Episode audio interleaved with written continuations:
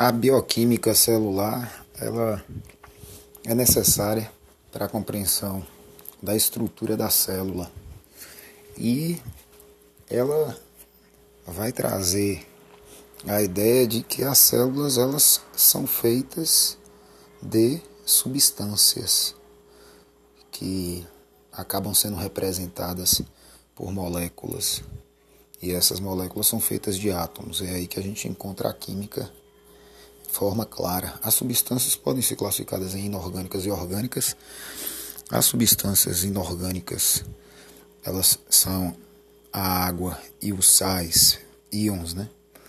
predominantemente vistos, e no caso das substâncias orgânicas, onde tem o carbono de forma obrigatória, existe o, as vitaminas, os carboidratos, os lipídios, as proteínas e os ácidos nucleicos essas, essa constituição química das células, né, por meio desse, desses sete agrupamentos aí de substâncias, sendo vistos nessas duas partes, né, inorgânica e orgânica, é o caminho para o estudo de bioquímica celular.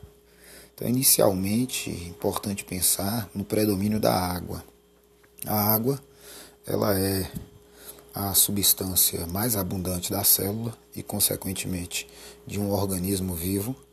E a água ela tem na sua composição a molécula H2O, que é uma molécula que se dispõe de forma polar, tendo um lado positivo um lado negativo, lado positivo do hidrogênio lado negativo do oxigênio. Esse lado positivo e esse lado negativo fazem com que a molécula tenha um comportamento, com que uma molécula, inclusive, se ligue à outra e essa ligação de uma molécula com outra acontece por meio do polo positivo do hidrogênio com o polo negativo do oxigênio. É a ligação de hidrogênio. A força de atração entre duas moléculas de água é chamada de coesão.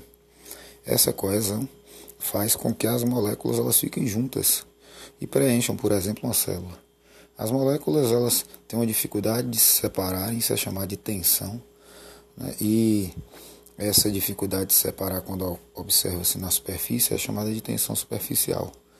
A molécula da água também pode se associar com outras moléculas que são também polares, que apresentam carga, como acontece com o sal mais abundante que existe, que é o cloreto de sódio. Né? Então, o lado positivo da água vai se conectar com o lado negativo do cloreto de sódio, que é o cloro que é o próprio cloreto. E no caso, o lado é, negativo da água, que é o oxigênio, que é o lado o polo do oxigênio, vai se conectar com o íon positivo do cloreto de sódio, que é o sódio.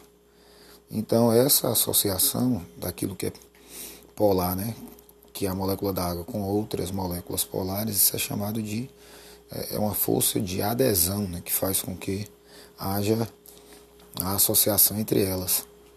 E essa força de adesão ela vai favorecer o processo de solubilização que a água protagoniza na célula, permitindo que haja dissolução de diversas moléculas.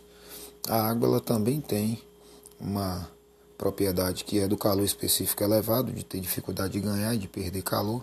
Isso faz com que haja dificuldade de aumentar e diminuir a temperatura. Então, quanto à composição da água, se você entende que ela é polar e tem uma série de desdobramentos, como eu fiz aqui.